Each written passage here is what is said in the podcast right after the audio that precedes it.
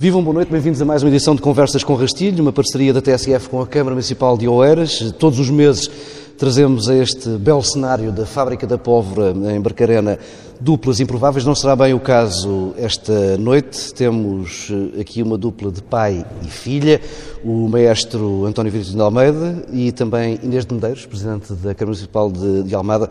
Mestre, comece por si. Hum, tem vindo a acompanhar certamente o percurso político da, da sua filha, agora num cargo executivo, num cargo autárquico. Eh, como é que lhe aconteceu a si ter tido uma passagem pela política aqui há uns, há uns largos anos? Ah, mas eu fui só na, na segunda divisão. mas como é que lhe aconteceu isso? Foi um não, acaso? Era, era foi... dos amadores. não, isso a mim aconteceu porque o José Manuel Tengarrinha e Helena Cidade Moura, pessoas que eram, sempre fui amigo, eles meus, um, eles pensaram que para o Parlamento Europeu eles, eles estavam à frente do, do MDP-CDE, que como sabe foi uma casa de família em que toda a democracia portuguesa habitou, eram todos filhos da, da, da, daquela família. Depois, com o 25 de Abril, os filhos foram, foram saindo, não é? E ficou o MDP-CD vazio, não é? Mas com, com, pessoas de muito mérito, como era o Com alguns resistentes, não é? Com, ele na cidade de Moura. E eles pensaram uh, que, para concorrer ao Parlamento Europeu, que, de facto, uh, não havia, na nossa representação, não, na altura, não havia ninguém mais, digamos assim, mais virado, mais vocacionado para, para defender problemas culturais e, e portanto, a cultura portuguesa, é, eminentemente lá, não é? e vieram fazer essa proposta e, e eu aceitei, mas uh, sempre de uma forma muito, muito esportiva e tal. O facto é que ia ganhando. Foram 300 e tantos votos. Portanto, não, quase nunca se quanto, deve... Quase tantos quanto, quanto a Inês ganhou a Câmara da Almada. Não é? Portanto, para um isto... voto se ganha, para um voto se perde. Não, e quem, e quem, e quem com ferro mata, com ferro morre. Neste caso. Faltaram 300 e tal votos, é isso? Faltaram 300 e tal votos. E demoraram muito a convencê-lo? Não, não. não, não, não, demoraram. Uh, e ficou curado? Uh, nunca mais teve a tentação não, de... porque eles convenceram-me, mas não, não me pegaram nenhum micróbio, não, não pegaram nada, não. Não, uh, foi, foi fácil convencer, não é? Até porque eu realmente nunca pensei que a coisa chegasse tão, tão longe. E, e devo dizer que guardo memórias fantásticas, divertidíssimas, da campanha? inclusivamente, de, dessa campanha. Foi uma campanha muito simpática, era, eu diria que foi um, a, a, campanha alegre, não é? Uh, e, mas resultou, resultou, de facto, o MDP-CDE que havia todo nesta, nesta sala, uh, na altura, mas a verdade é que o, as pessoas que gostavam do MDP-CDE eram muitas. Eram muitas e, e provou-se. Inês, já hum, se sente mais à vontade e mais tranquila, menos estressada no fato de Presidente da Câmara de Almada? Eu acho que o fato de Presidente da Câmara é estar estressado, é diferente. Não, é, é evidente que ao fim de dois anos de mandato há há já um conhecimento mais profundo, um dominar das, eh, dos dossiês, um conhecimento uh, do território uh, pelo interior, de alguma maneira, uh, sobretudo dos problemas e dos grandes desafios que toda a gente consegue aperceber-se quando, quando se vai à Almada, mas, mas é preciso é percebê-lo intrinsecamente para perceber como é que se consegue resolver e como é que se consegue dar a volta. E, e sim, é uma é, mas de qualquer maneira é, é, um, é uma tarefa tão, é um, um mandato tão especial e tão trabalhoso uh, que também não temos grande tempo para refletir se estamos mais ou menos dentro do fato. Mas não foi, não foi um início de mandato alegre, pegando na expressão que, com que o seu pai classificou a campanha. Foi, foi. Alegre foi, é intenso. Uh, em, em, Sim, já não. Qual era, em conflito. Era, agora, agora a, a, alegria não, não tem nada a ver com isso, pelo contrário, foi, foi um início de mandato e acho que ainda está a ser um mandato alegre, de grandes, grandes desafios, de grande trabalho, de grande empenho. Muito cansativo, obviamente, mas também a Almada merece que assim seja e merece uma dedicação total, mas, mas continua a ser alegre. Isso sim. Inês, e, e, como também realizadora e atriz, mas como realizadora neste caso, qual era o título que dava ao filme que encontrou no, na Câmara Municipal de Almada quando chegou? eu sou, mesmo para os filmes que realizei, sou sempre péssima para títulos. É sempre... Mas desafio a escolher um. pode, ser um pode ser um título já, já utilizado. Bem, uh, posso roubar um uh, de um pode. outro filme chamado Goodbye Lenin. e qual era. E, e Pela neste... história, não pelo título, uh, vamos lá ver. Não é o título, é a história. O filme em si é um filme muito humano que conta, de facto, um, um, despertar de uma, de, um, de uma, uma senhora da, da, de Berlim Leste que acorda de um sentimento de coma, que acorda do coma e que uh, não viveu a queda do muro. E, portanto, uh, é preciso. Os filhos tentam disfarçar a realidade. É um filme muito bonito, para quem não viu, uh, muito humano e muito divertido. É, em muitas coisas e portanto eu invoco este filme pelo filme em si, não, não apenas pelo título. Já iremos voltar. Eu, diga, diga, eu diria, eu, eu chamaria a mulher que sabia demais.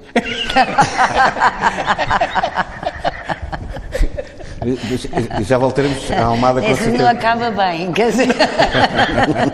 é, mais ou menos. Acaba bem. Quem é? Será? Será? Já voltaremos com certeza a falar da Almada ao longo desta, desta, desta conversa. Mas não resisto. Eh, quando é que podemos voltar a ver a Inês de Medeiros a receber um Globo de Ouro como atriz? Ixi, não sei. Tem, não, tem saudades de representar? Tem saudades de voltar a representar? Eu sempre tive uma relação muito especial com a representação. Ou seja, eu gosto imenso de representar consoante a pessoa que me está a dirigir. Confesso. Eu sempre disse que sempre fui, nunca fui uma boa profissional, no, sentido, sempre fui mesmo amadora. Eu gosto é das pessoas e tive imensa sorte das pessoas com quem trabalhei. Pessoas que admiro profundamente, que admirei desde o início, desde o Paulo Rocha, o Pedro Costa, o Joaquim Pinto, o Jacques Ribeiro. Quer dizer, e o Friedman? Tive, o Friedman no teatro, exatamente. No, mas, no mas teatro. eu sempre tive esta relação muito. E eu acho que na altura a, a, também a, a, profissão de atriz eh, era tão desconsiderada, não havia, era tão dedicada ao, ao fracasso. Mas o primeiro, e ao mal a, primeira pessoa a dirigi-la eh, foi o, o, o foi, seu pai, foi, não foi? Logo com 10 anos. Querem, querem contar, essa, querem contar essa experiência? Que eu, que eu admiro, portanto. Exato. querem contar essa experiência rapidamente das, das vossas perspectivas? Eu acho que ele é pode contar fácil. melhor do que eu, porque eu tinha 9 anos. Pois ela, ela tinha 9 anos, não é? Eu eu não devo confessar que neste caso não fiz casting. Portanto, foi uma cunha, foi, foi uma cunha, foi, foi um family gate. Exatamente. Uma, uma por acaso a sua filha está, então pronto, vai ela. e o segundo filme, e o segundo filme que eu fiz com 13 anos com o Zé Fonseca e Costa, também foi, ele era meu vizinho, era nosso vizinho de cima, portanto, do andar de cima, portanto, o casting também não foi muito difícil para bater à porta, dizer amanhã vais fazer um filme com o Mário Viegas. Bom, ainda bem que não estamos a falar de cargos públicos, portanto. Pois é isso. Não, claro, claro, claro, claro. Que fique bem claro. E, e, o, e o, o, o, maestro, com três filhas, só conseguiu convencer uma para a música. Como é que isso. É que isso... É, mas eu não convenci nenhuma. Dizer, é, é, é, é, só, é só uma, uma curiosidade. É, é verdade. É verdade, é verdade. Eu não. E até desencorajou. Desencorajar não posso dizer que. Não, sim. não, não. Até Não. com os netos diz assim, mas para quê? Para que é que insistem? Eles só têm jeito ou não têm. Ah, bem, mas isso não é desencorajar, isso é esclarecer. Claro, claro. Isso é esclarecer. É evidente que quem não tem jeito acabou. Não, não, a melhor coisa é não se meter nisso. É muito chato Nunca quando- desencorajei. Não, Nunca não. desencorajei. E, e- É, não é verdade. Então, com, com o professor Fausto, a harpa, eu ainda cheguei Ah, a ela tocar chegou a, o pois. cucu à la a, a Maria que nunca tocou nada. Violoncelo? Ah, tocou violoncelo, é. A Maria tem feito agora umas incursões nos últimos anos como cantora também. Bem, mas isso Com é, colegas isso nossos. É, isso é diferente. Já, já o- foi uma coisa di- diferente. Isso já, já, já ela fez quase por influência das filhas. A Maria foi já, já, já bastante tarde é que começou a cantar, não? Sim, sim. É não, ela, ela já canta, tinha cantado como atriz, como, por exemplo, nos Zazu. Sim, claro, claro, Em claro. espetáculos, portanto, a esse nível. E o maestro eh, eh, critica eh, ou falam sobre isso, Eu- diz se eu gostou, se não gostou. É interessante. Eu, eu fiquei muito surpreendido porque eu não, não fazia ideia nenhuma que a Maria cantava, não, não fazia. E, e por acaso aconteceu ouvi-la em Paris. Era na Gulbenkian de Paris. Ah, e, Sim, Foi no Teatro Bastilha, pai, não foi lá que fomos os dois. Oh, Bastilha, ou não, eu não sei, eu acho que foi na, na Gulbenkian de Paris. não não, não interessa. Bem, a, a verdade é que eu fiquei muito surpreendido. Fiquei, porque eu não, não sabia que ela tinha. Afinal, há aqui capacidade. jeito para a música. É, bem, mas a Maria tem uma, uma, uma capacidade musical que está intrinsecamente ligada à capacidade histriónica. É uma atriz que canta. Eh, para mim é a definição eh, da Maria, não é... eh, Não é uma cantora que faz papel. não, e- exatamente. Pois, ela é essencialmente uma, uma atriz que canta, pelo que ehm, o espetáculo em si que ela organiza eh, no palco dentro do, qual eh, está o ato de, de também cantar, não é? sim. Eh, realmente é, é notável. Eu gostei imenso, devo dizer que gostei imenso, mas fiquei muito surpreendido. Mas eh, nós nunca sabemos o que é que eh, cada um de nós anda a fazer. Portanto, estamos sempre a ficar muito surpreendidos uns com os outros. E isso é bom.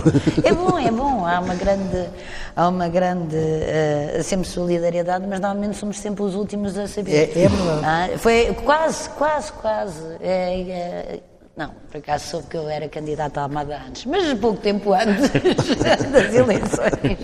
Sim, pois. Sim, mas, mas, mas soube tinhas ganho pouco antes de eu ir dormir. Inês, já, já passou pelos dois lados. Vê alguma ligação entre o, o mundo da representação e da política? Bem, eu tenho dito que eh, eu cada vez mais acho que a cultura é a, melhor aprendizagem para tudo.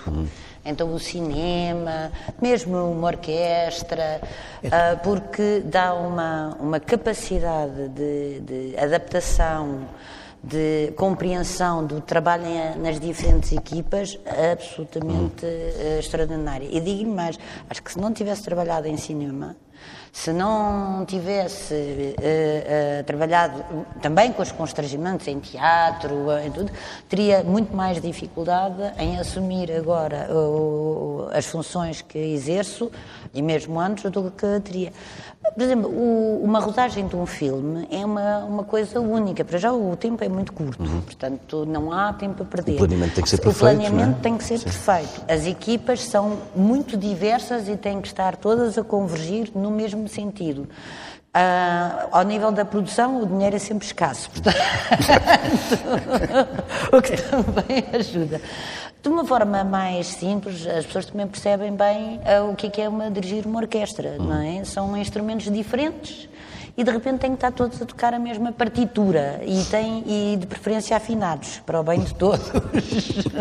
E a tempo, e, Ah, e a tempo. E em tempo. E em tempo. Pronto, e em tempo, respeitando os tempos. O sentido da urgência, a necessidade de fazer, de concretizar esta ideia que às vezes é difícil nas funções públicas, esta ideia de que há um momento em que temos que parar de ensaiar e temos que entrar no palco. Ah, às vezes a coisa pública tem Mas muitas, tendência... vezes essa, mas muitas vezes tem que representar, correto? Mas eh, não podemos sempre dizer aquela coisa, todo mundo é um palco e estamos sempre em representação, não é? E é verdade. E é, é uma representação na qual estamos absolutamente mergulhados. E é, é evidente, se for uma Assembleia, tem o formato de um teatro, um, um tribunal tem o formato do teatro, e tudo está na origem da, do auditório grego. Portanto, está tudo ligado. Até, é mesmo porque tem a ver com a comunicação exterior. Até nas é, é, operações se fala no teatro anatómico. Essa, essa, ideia de que a representação implica falsidade, não. A representação é o, é o contrário, é a capacidade de comunicar para o exterior, que é uma coisa completamente diferente. Hum, podemos tirar aqui uma ilação, sou eu que estou a tirar, e, e fazendo uma pergunta. A Inês gostava de ver um ministério em Almada, já o disse publicamente. Sim. Se fosse o da cultura, então era incrível. Sim, sim. Por acaso nem, nem tinha pensado na cultura, porque acho que também está muito bem no Palácio da Ajuda. Acho que fica é um ministério muito digno. Agora, sim, um ministério, uh, porque é que um ministério do mar ou, ou do turismo ou, ou não está uh, em Almada? Porque é que não há uma descentralização, pelo menos para a área metropolitana de Lisboa? Já que se fala tanto na descentralização do Estado Central, é uma descentralização mais fácil e mais rápida, e como eu costumo dizer, muitos funcionários públicos moram do outro lado, portanto ficariam todos contentes de, de ter mais infraestruturas públicas do outro lado, e acho que era uma maneira também, por um lado, de aliviar a sobrecarga sobre Lisboa, numa ótica de política concertada. Dois anos chegam para mudar algo na percepção da margem sul. Eu penso que até foi mais rápido. Acho que a percepção está a mudar muito. Acho que há um interesse cada vez maior pela, uh, por toda a Península de Setúbal, mas em particular para a margem sul, ou a margem esquerda, se quiserem. a Gauche. Uh, e, e, sobretudo, está-se a, perceber, claro, que há o fenómeno uh, do saturamento de Lisboa, Uh, mas também há o facto de municípios aqui, também como o Eira, já estarem todos muito infraestruturados, com o preço do imobiliário também, não é apenas para a, a habitação, é? mas também para as empresas, e portanto há um interesse cada vez maior pela outra margem. O mestre vai muito à Almada? Quer dizer, não, não posso dizer que vá muitas vezes à Almada. Não sei, podia sentir a curiosidade. Deixe-me lá ver a obra. Não, eu posso lhe mostrar umas rotundas, umas não, os novos e... caixotes de lixo, não. os novos caminhões de Bem, lixo. Não, não, não, não tanto, não é? Mas pronto, mas, mas, já, mas já vi lá o, os restaurantes. Já, já, é, é verdade, é, é verdade. É, é, um, é, uma coisa que me leva a deslocar-me, um restaurante. O, o, maestro diz que, eu li alguns uma entrevista sua que Portugal é uma, é uma paragem de autocarro. É, Estamos sempre à espera. Quer explicar? Quer com... é, é porque está -se sempre à espera. Isso aí, dizer, então, na minha profissão e noutras profissões também ligadas a, não só à música, como ao cinema, como ao teatro, como, como tu estás, estás sempre à espera. Quer dizer, eu, eu, aliás, eu não tenho nenhum amigo ou amiga ligado a esse ramo que, em que a, a, palavra esperar não seja uh, uma das primeiras e mais usadas, uh, porque, porque está sempre, de facto, à espera uh, que haja uma decisão. A minha dúvida é saber até que ponto é que isto é exclusivo de, de, de Portugal, quer dizer, até que ponto é que esta paragem de autocarros é, é especificamente uh, portuguesa, mas que se está muitas vezes à espera, aí está. Tá. Em comparação com o que viveu uh, anos atrás, em Viena da Áustria, uh, como, é, como é que faz? Acho que é interessante as pessoas perceberem como é que, como é que se sente. Claro que era um, foi há duas décadas, pelo menos. Eh, como é que faz este, este, esta, esta, triagem da, da, cultura, concretamente, e do tecido cultural em Portugal e, e em países do Norte da Europa como, ou do Centro da Europa? Há, há, há diferenças, há diferenças, de facto. O que é que acha que deveria ser importado e o que é que acha que está bom? Um, para já devia haver mais esclarecimento das pessoas. Uh, as pessoas saberem mas exatamente o que que é que significa ser músico? O que é que significa ser ator? O que é que significa ser, ser escritor? Uh, ainda resta nas pessoas a ideia de quando a pessoa diz o que é que o senhor faz? Sou, sou músico. Sim, mas além disso, o que é que faz? é, é, Como é que ganha a vida? Exatamente. Isto é uma coisa ainda existe, não é? Ah, isto dificulta muito a vida, chamada vida artística, chamemos-lhe assim, não gosto do nome, mas está bem, ah, em Portugal. Eu, aqui há muitos anos, fui ao Canadá, fui a Montreal, e, e vim de lá entusiasmado. Então cheguei a Viena e fiz esta definição. exagerada, é evidente, mas eu disse: Montreal é a cidade onde tudo é possível. Viena é a cidade onde tudo é difícil. Lisboa é a cidade onde tudo é impossível. Bem, eu estava num momento de mau humor, como é evidente, quando disse isto. Mas há. Isto foi há muitos anos. Houve evolução, é um facto. Nessa altura, quando eu estava a fazer esta coisa, não, não, não havia orquestra sinfónica sequer, não, não havia nada. De facto, não havia nada. Portanto, era normal que tudo fosse impossível.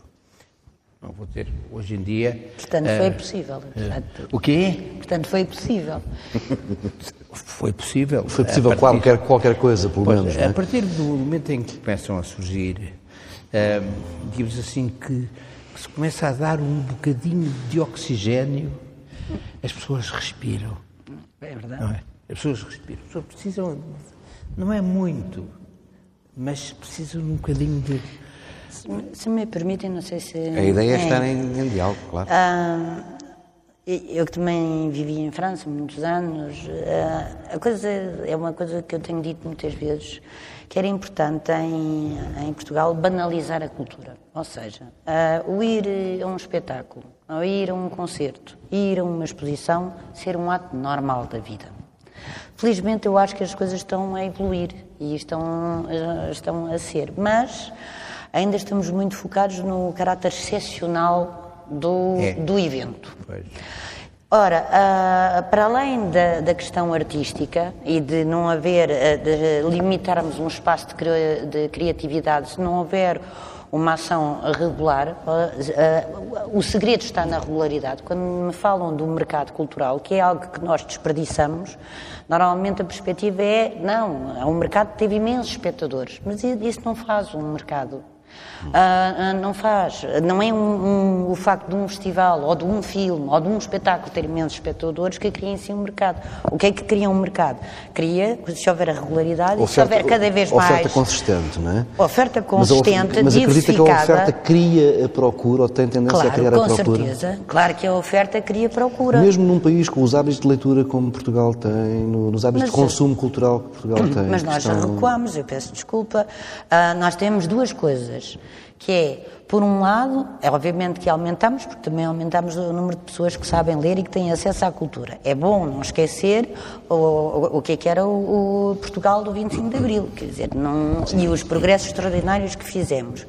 Por outro lado, é evidente que também houve uma série de surgimentos de novas tecnologias, eh, essa questão.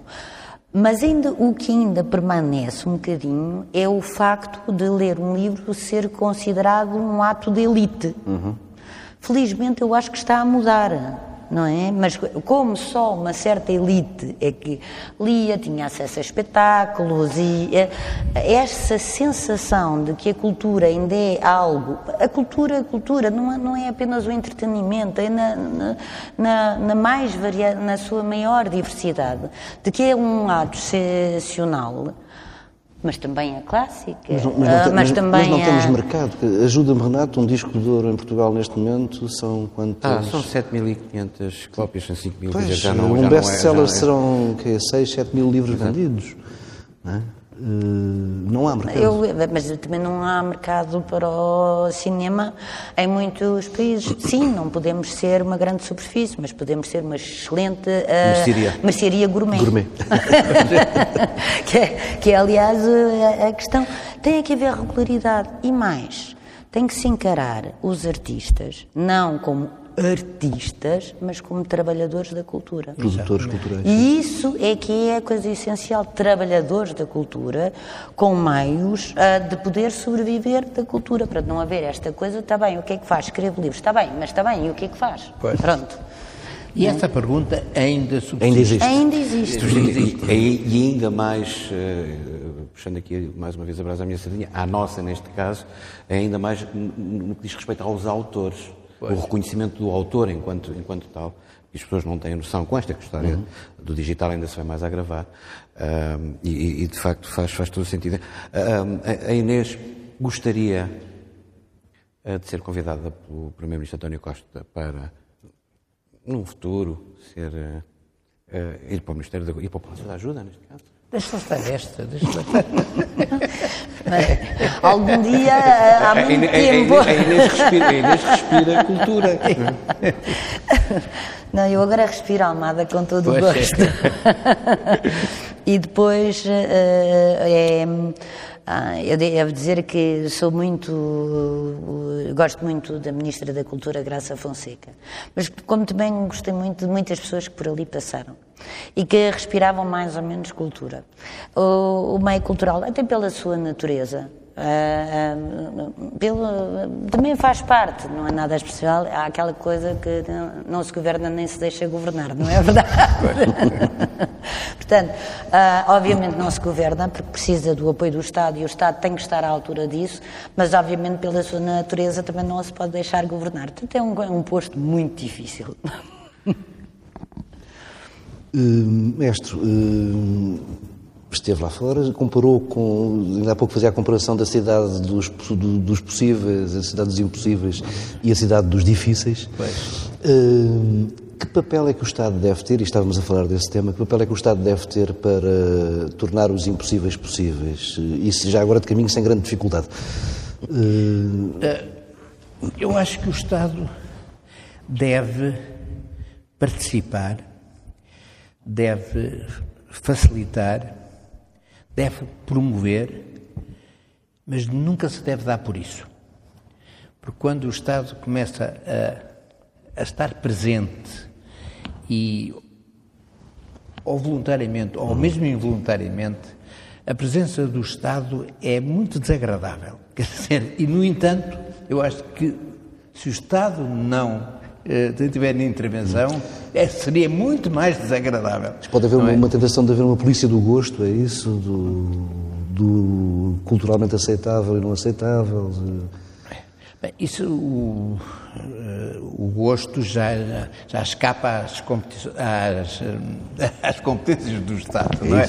O Estado já, quando, quando já começa a manipular o gosto ou a influenciar o gosto, já começa a ser perigoso. Bem, Ou a dec- decretar, É, ou, a, a decretar o bom gosto ou o mau gosto.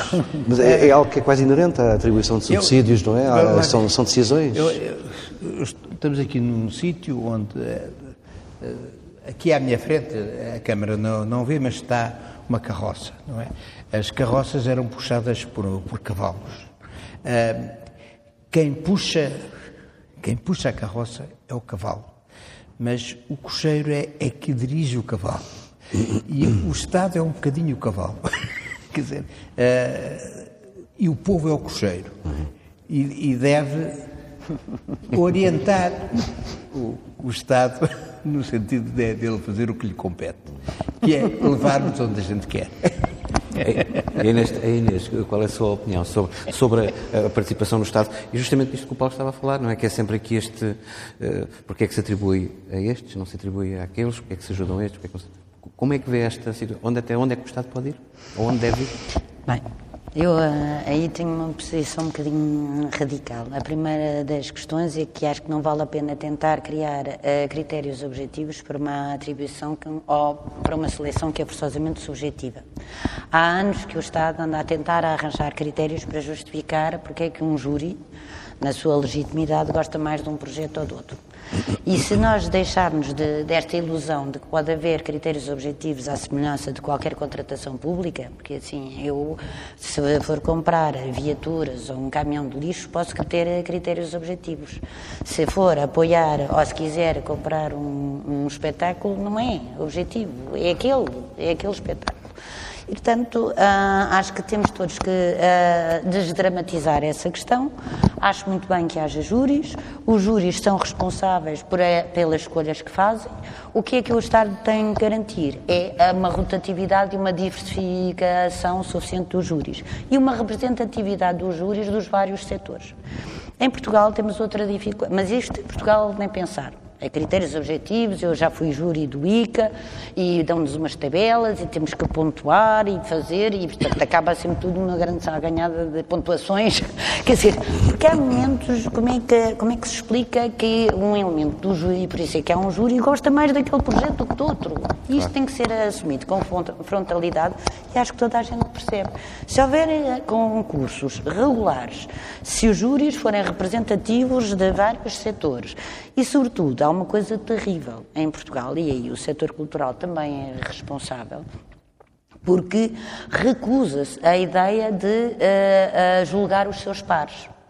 Ora, todos os setores, por isso é que há ordens profissionais, por isso é que há. Quer dizer, todos os setores, para se estruturarem, quer dizer que temos que ter a coragem, sim, de avaliar os nossos pares.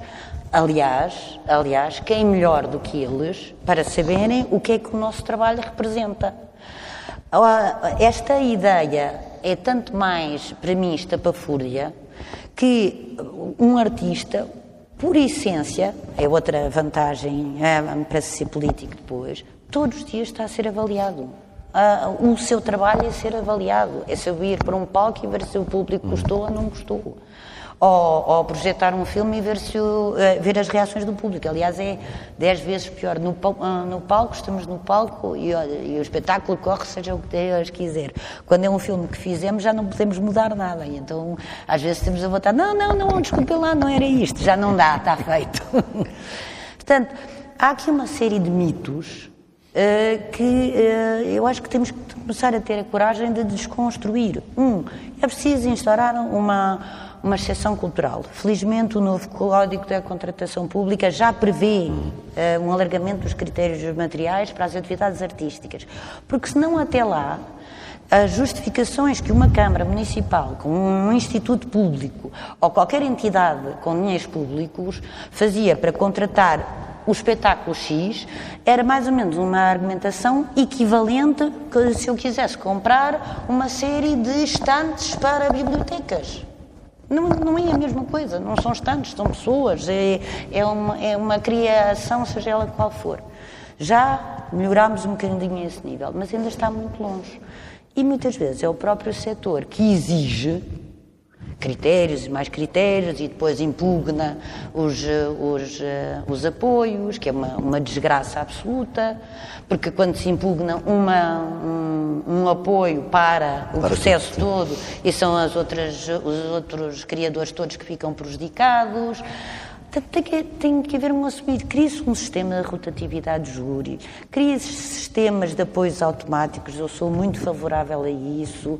Ou seja, que haja um sistema de rotatividade em função dos resultados anteriores, quem teve este pode ter aquilo, mas guarde-se espaço para a inovação e para o surgimento de novos valores e, sobretudo, acabe-se com esta, com esta ilusão de que pode haver critérios eh, objetivos para avaliar uma obra de arte. Não pode, não pode. Seja ela um filme, uma peça de teatro, um livro, uma, um, um, não, não pode. Ou então o único critério objetivo Pronto, é o número de leitores ou o, o número de espectadores. Ora, é o maior número, é deixar nesta, o mercado falar. Nesta área, o mercado, o maior número nunca significou a qualidade. Nunca. Não, eu não estou a desqualificar o que é popular, que é ao contrário. Ah, pode ser muito popular e de grande qualidade. Agora, não é por ser popular que tem qualidade garantida. Mestre, há a falta de maturidade de, de quem está uh, ajusante deste, deste sistema de apoios estatais à cultura, justamente ao não aceitarem como natural estas decisões que são subjetivas? Mas eh, eu lembro que eh, estavas a falar e que a Natália Correia defendia sempre. Eu sou parcial, tenho que ser parcial, porque se não for parcial não sou nada. E é verdade. Quer dizer, parcialidade não é desonestidade. Eh, eu acho que quando uma pessoa está num júri, por exemplo, ou tem que ter um, uma decisão, é? é evidente que tem, é uma escolha que faz, é evidente que foi parcial é parcial. É? Um, agora, em relação uh, à Inês, falou-me na experiência, não, não, na maturidade, não, não essa, se não mas... falta maturidade, não é? Para, para aceitar isso como um, um jogo natural ou uma forma natural das coisas acontecerem. Eu acho que as pessoas, quando são confrontadas com uma responsabilidade, uh, aprendem. É? Uh, posso citar uma frase do, do Lenin que, que que era uma, uma pessoa com, com algumas uh, atuações menos felizes, mas que, que era de facto um, uma grande personalidade. E o Lenin dizia: em termos, em tempos de dificuldade, o povo aprende com grande facilidade. Bem, e isto é verdade. Eu, eu acho que uma pessoa, quando é. Um, ehm, posta perante uma, uma responsabilidade. Esse problema da, da maturidade acelera. Acelera. E, portanto, eu não, não tenho nada contra a ideia de que possam ser pessoas novas a, a julgar. Também não tenho nada contra o facto de serem pessoas velhas. Devo dizer, a propósito, que anteontem o, o, o professor Pinta Costa, que é o irmão do, do, do, do presidente do, do Porto, disse uma coisa que eu permito citar aqui. Ele estava no, no Teatro da Trindade e ele disse o seguinte: eh, quando eu tinha 20 anos, eh, tinha um objetivo diário que era ir de um ponto do, do Porto para outro ponto da, da cidade num autocarro que fazia viagem. Eu, nessa altura, eh, ia sempre a correr para o, para o autocarro, fazer uma, uma corrida e tal. Agora eu tenho 90 anos, ou, ou, ou coisa parecida, e já não corro para, para o autocarro. Fora isso, o autocarro existe, continua a fazer o mesmo percurso e eu vou, vou nele. A diferença está apenas nos escassos segundos da minha corridinha. é, isso é interessante. É interessante porque uh, o maestro, ao ano, faz 80 anos. Eh, para que é que está a ficar? Porque agora. não. Uh, uh, falou nos 90 anos do Pronto, professor Pinto da Costa, eu falo nos seus 80 anos, ele, para lhe fazer uma pergunta. Ele, o, que é que, o que é que lhe falta fazer? O que é que, ou o que é, melhor ainda, o que é que ainda lhe apetece e que gostava muito de fazer para o ano que vai, vai se comemorar os seus 80 anos? Bem, em, em, primeiro lugar, quero citar uma, uma, uma frase que o meu pai costumava dizer muitas vezes, dizendo, o seu doutor está ótimo, está bem, não está bem? Estou péssimo. Está péssimo, mas está, está ótimo, então acha que ter 80 anos é estar bem. uh, mas, ora bem, uh, eu tenho, isto sinceramente não é um, uma frase feita para responder, também, uh, inclusivamente para responder a mim próprio. Não, eu acho e, e, e sinto isso, e acho que é uma defesa que a natureza nos dá é, eu acho que o trabalho que temos que fazer é mais importante que todo aquele trabalho que já fizemos. Portanto, tudo aquilo que já, já foi feito é pouco relativamente àquilo que ainda nos falta fazer. É? Portanto, é, o que me falta a fazer é o mais importante. Não sei exatamente o que é, mas é seguramente mais. Mas gosta mais de, de, de, ser compositor, gosta mais de ser concertista, gosta mais de ser. O, o, que, é, o que é que é mais Não, prazeroso eu, para si? Eu, eu gosto de daquilo que estou a fazer naquele momento.